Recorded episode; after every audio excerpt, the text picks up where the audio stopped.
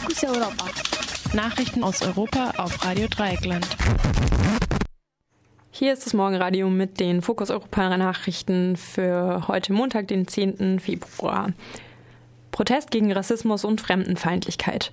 Aufgrund des Ausgangs der Volksabstimmung gegen sogenannte Masseneinwanderung in der Schweiz gingen gestern hunderte Menschen in mehreren Städten auf die Straße.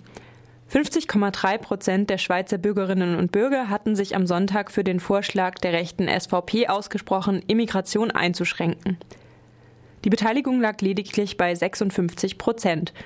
Die extreme Rechte in ganz Europa fand das Ergebnis großartig. Bei allen stößt es auf harsche Kritik. Einige Stimmen in den sozialen Medien interpretieren es als Zitat Fuck you, EU. Auch die Schweizer Regierung bezeichnete den Ausgang des Referendums als großen Rückschlag. Sie muss nun ihren Vertrag über Freizügigkeit für Personen mit der EU neu verhandeln, was auch wirtschaftliche Nachteile mit sich ziehen könnte. Die EU ist immerhin die größte Handelspartnerin der Schweiz. Derzeit hat etwa ein Viertel der im Land lebenden und arbeitenden Menschen nicht die Schweizer Staatsbürgerschaft. Europaweiter Protest gegen das geplante Verbot des Schwangerschaftsabbruchs in Spanien gegen die geplante Reform und für den Rücktritt von Justizminister Alberto Ruiz Gallardón gingen allein in Madrid 10.000 bis 15.000 als Marea Violeta, Lila Flut, auf die Straße. Proteste gab es außerdem in Katalonien, in Baskenland und in Galicien. Spanische Frauen in London und Dublin versammelten sich vor den Botschaften und sicherten der Bewegung ihre Solidarität zu. Gleiches geschah in Island, Portugal und Österreich. Medienberichten zufolge gab es am Samstag acht Verhaftungen. Für die kommende Woche sind in der Universität von Murcia weiter Aktionen geplant. Streik gegen Gehaltskürzungen. Die Belegschaft des katalanischen Fernsehsenders TV3 legt den heute an für zehn Tage die Arbeit nieder. Am Streik beteiligen sich 83 Prozent. Catalunya Radio wird heute entscheiden, ob es sich den Protesten anschließt.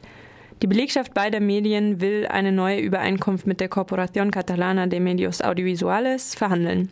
Die geforderten Neuerungen mussten schon Anfang 2013 auf Eis gelegt werden. Stattdessen wollte der Betreiber 312 ArbeiterInnen entlassen.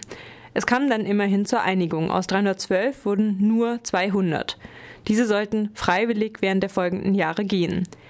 Die Sparpläne behielt die CCMA bei. Allein bei den Gehältern sollen 15 Millionen gekürzt werden. Türkische Polizei löst Proteste gegen Internetzensur auf. Regierungsgegner hatten zuvor Berichten zufolge die Beamten mit Feuerwerkskörpern und Steinen beworfen. In der Umgebung des Taksim-Platzes brannten die Barrikaden.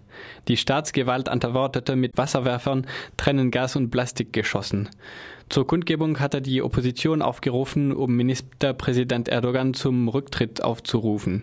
Das neue Gesetz, welches vergangenen Mittwoch vom Parlament verabschiedet wurde, wird als hochproblematisch befunden, da der Zugang zu bestimmten Seiten innerhalb von vier Stunden ohne Gerichtsbeschluss blockiert werden kann. Gürkan Öztüran von den Piraten im Gespräch mit Radio Dreieckland. Öncelikle çocukların ve gençlerin korunmasına odaklanmışken in der Art, wie es zuerst angekündigt wurde, sah es sehr nach einem Gesetz gegen Pädophilie aus. Aber dann wurde es in ein politisches Instrument verwandelt. Die Blockade funktioniert auch nur in der Türkei. Das heißt, wenn es einen problematischen Inhalt gibt, dann bleibt er erhalten. Innerhalb dieser vier Stunden, sogar innerhalb weniger Sekunden, kann ein Inhalt auf jede beliebige Plattform übertragen werden. Also die Zensur ist nicht erfolgreich und zielt nur auf Verlangsamung. Das ist ein Eingriff in die Pressefreiheit, in die Meinungsfreiheit und in die Freiheit der Nachrichtengewinnung.